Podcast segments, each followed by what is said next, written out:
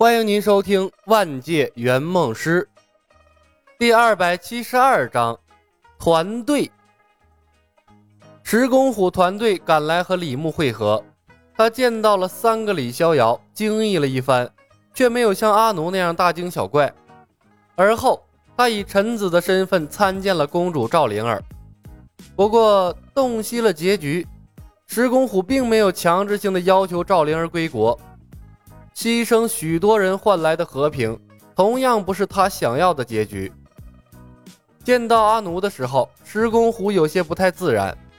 一方面是因为他看不上的阿奴在未来牺牲了自己拯救了世界，另一方面是因为他和唐钰用上了阿奴的一线牵。一百零八岁的石公虎和他的义子，被一根红线牵在了一起。老爷子哪怕经历了人生百态，也有种尴尬的感觉。若不是唐钰向他展示了一线牵，真的可以通过四角字码来精准的传递信息，石公虎是宁死也不肯绑上那根红线的，太羞耻了。当晚，简单的商量了一番如何对付拜月教之后，一线牵变成了所有人最关注的问题。李逍遥和赵灵儿绑上了一根红绳，使用的是中指。陈宇想和林月如绑上红线，被恼怒的林月如踢了个跟头。林月如委婉地表示要和李小白连上红线，被李牧拒绝了。他只剩下四根手指头可以用来联络了，不能都在这个世界用了。不过看着神色明显暗淡下去的林月如，李牧犹豫了片刻。把莫失莫忘灵其中的一只还给了他，算是给他一个心灵上的慰藉吧。有了一线牵的红绳，具有时效性，而且用起来会叮叮当当乱响的莫失莫忘灵，对他的作用已经不大了。林月如可没想那么多，莫失莫忘灵才是他的。和红线比起来，他更喜欢的是灵的。这一幕。又让陈瑜对李小白怒目而视了。不过，当李牧手心里握着一枚血菩提向陈瑜晃了晃之后，陈瑜一肚子的怨气瞬间憋了回去，还向李牧挤出了一个讨好的笑容。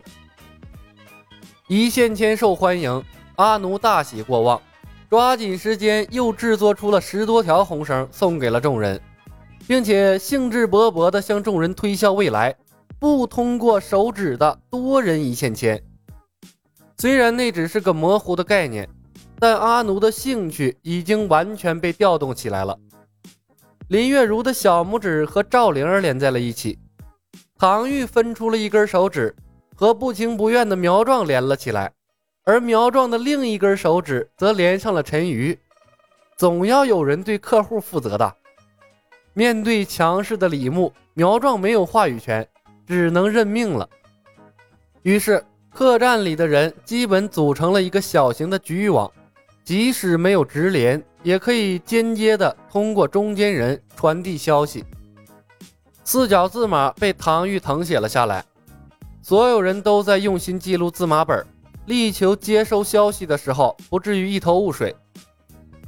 我、你、东南西北、拜月、一二三四。等等，使用效率高的常用字更是被挑选了出来，专项练习。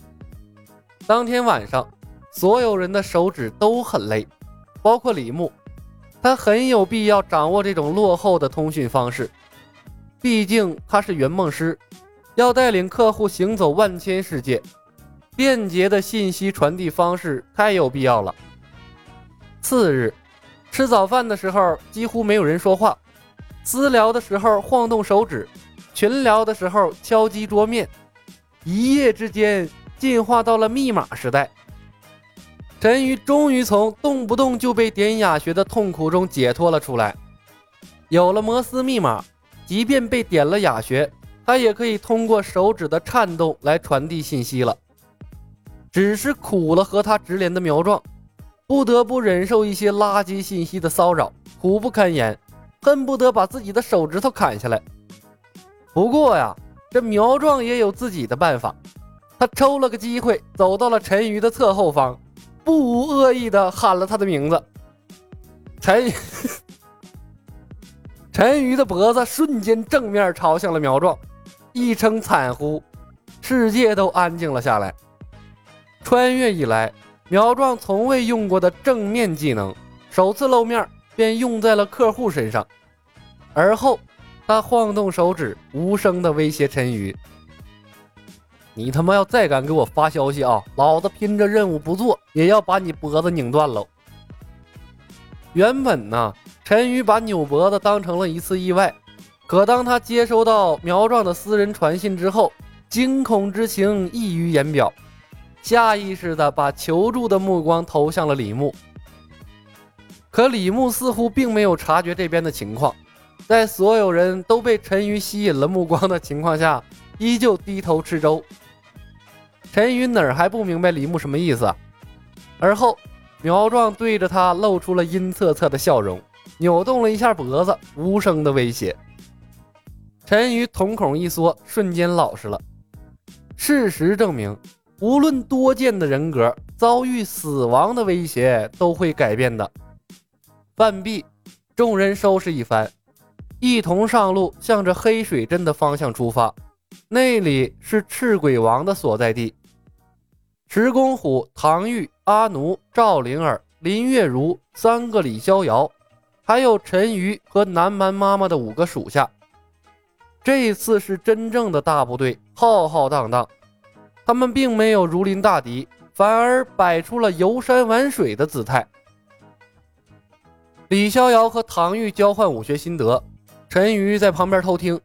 三个女孩被保护在队伍的中间，叽叽喳喳，欢快的像三只麻雀，好像说的每件事都是趣事。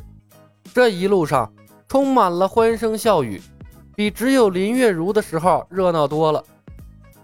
这都是给监视他们的拜月教徒看的。不过，拜月教徒看到这么多的高手聚集在一起，估计也很头疼。显然，教主指派给他们的引导计划已然无法继续进行了。一只只信鸽盘旋升空，飞向了南诏国，把难题送给了拜月教主。陈鱼的脖子被阿奴治好了，随后他就像转了性子。连骚话都不说了，老老实实的跟着大部队前进，乖巧的就像个正常人。苗壮和李小白落在了队伍的最后，看着庞大的队伍，苗壮低声问：“头，我们聚起这么大一个队伍，有没有可能直接和拜月对上啊？阿奴和唐玉掉落无底洞的剧情被咱们跳过了，拜月一点反应都没有，这不像他的风格啊。”他难道不想证明所谓的爱情了？兵来将挡，水来土掩，走一步算一步吧。李牧说道：“难道我们还能躲他一辈子？拜月是个好 boss，爱讲公平和道理。只要他别让我们直接证明爱的存在，我想啊，我们是有机会从他的手里逃生的。